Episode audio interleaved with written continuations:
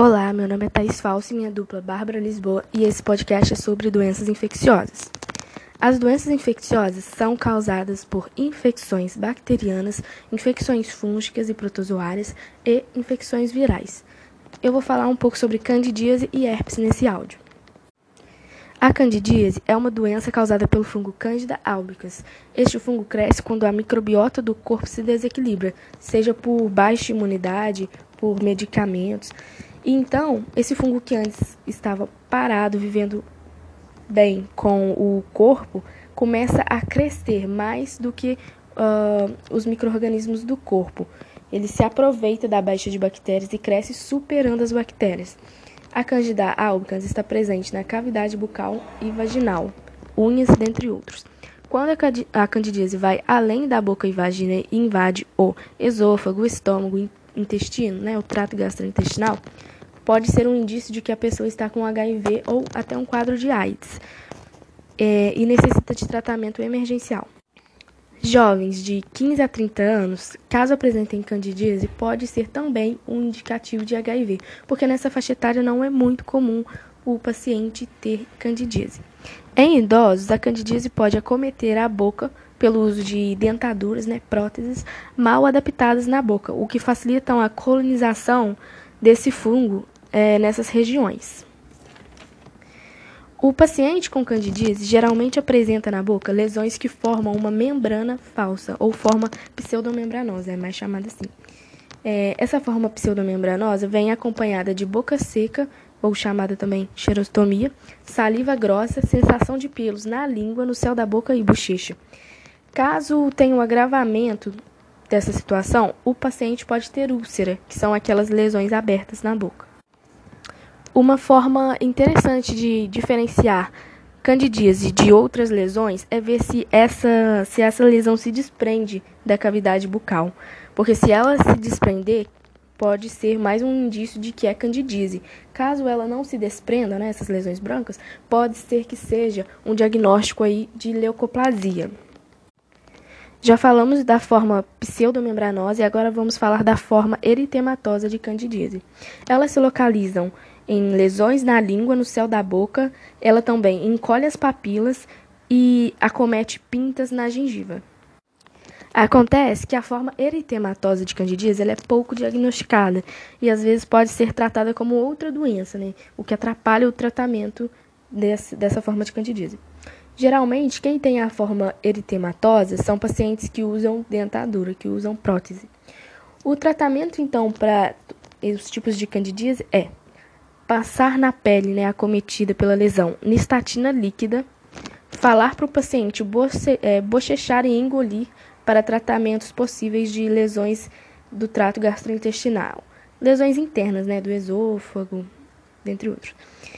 Devemos repetir esse processo de duas a três vezes por dia durante de 15 a 30 dias para evitar que a candidíase volte.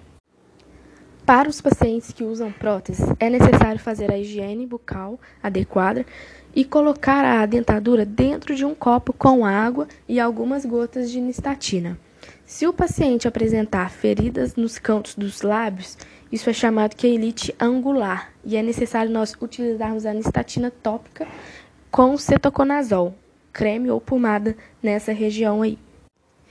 Agora, como infecções virais, nós temos a doença herpes, que é muito comum na boca. Também é causado por um desequilíbrio no sistema imune, o que aumenta a quantidade desse vírus na boca. E pode se contrair e transmitir com o ato sexual, gotículas de saliva, beijos, objetos contaminados levados até a boca. 95% das pessoas possuem herpes. O herpes do tipo 1 é transmitido principalmente por contato oral, o que ocasiona feridas e bolhas ao redor da boca ou até mesmo dentro delas. O, já o herpes tipo 2 é sexualmente transmissível e causa feridas nas regiões genitais. O vírus da herpes na cabeça e pescoço ficam escondidos de forma latente no nervo trigêmeo e são ativados quando a pessoa passa por algum período de estresse, alterações de temperatura, né, toma muito sol dentre outros. Quando a pessoa passa a ter herpes com mais frequência, a forma dessas lesões se tornam maiores e perduram por mais tempo. As pessoas geralmente ficam com herpes de uma a duas semanas, né, de 7 a 14 dias. As lesões de herpes são bolhas pequenas que estouram, causando um machucado aberto chamado úlcera no canto da boca ou dentro da boca. O tratamento é é importante ressaltar que uma vez que o vírus penetra no organismo, eles nunca são eliminados, ou seja, a herpes não tem cura.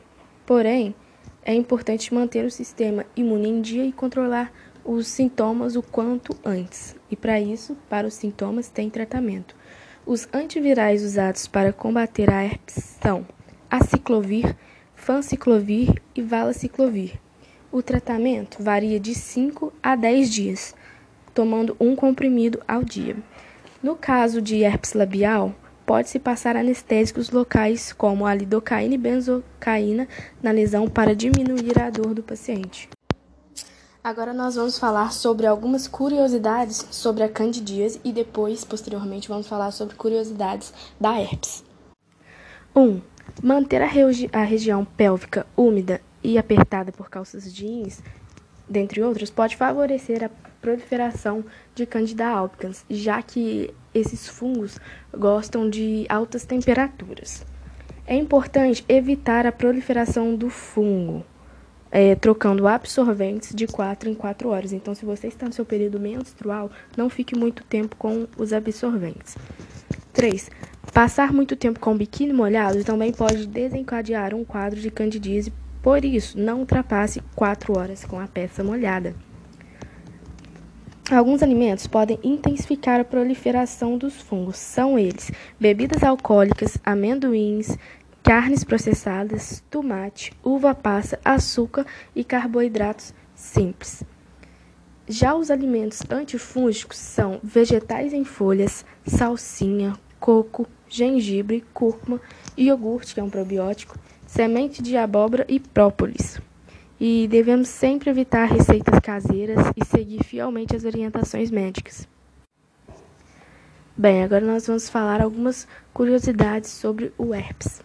Bem, quem tem herpes corre mais risco de contrair, contrair outras doenças, porque por conta das feridas regionais, né, pélvicas, genitais, que facilitam a entrada de outros micro-organismos, porque essas lesões geralmente ficam abertas, né?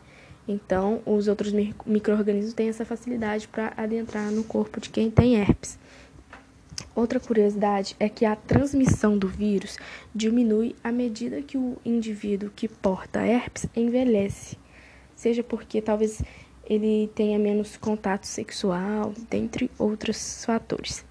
Outra curiosidade é que roer unhas pode agravar o herpes labial e ainda espalhar o herpes em outras áreas do corpo. Porque você coloca a mão na boca, depois coloca a mão na pele, em alguma área genital. Isso pode fazer com que tenha sempre uma recidiva do herpes. Pacientes que possuem o vírus geralmente têm manifestações dessa doença pelo menos seis vezes ao ano. Pessoas com o sistema imunológico abalado são mais vulneráveis às infecções, todas as infecções.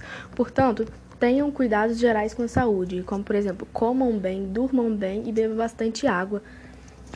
Quem já tem problemas bucais prévios também ficam mais vulneráveis a outras infecções. Portanto, mantenha a higiene bucal em dia, escove os dentes, use fio dental e enxaguante bucal.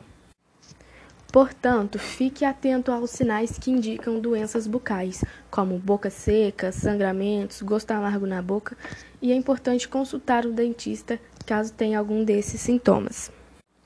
Agora nós vamos falar da diferença entre herpes bucal e afta. A herpes é uma doença contagiosa e infecciosa. Já a afta, ela não é infecciosa nem contagiosa. A ferida se forma com uma, é, uma úlcera dolorida dentro da cavidade oral, atingindo a parte interna da bochecha, língua ou gengiva. A herpes também podem ter essa sintomatologia, porém não é contagiosa.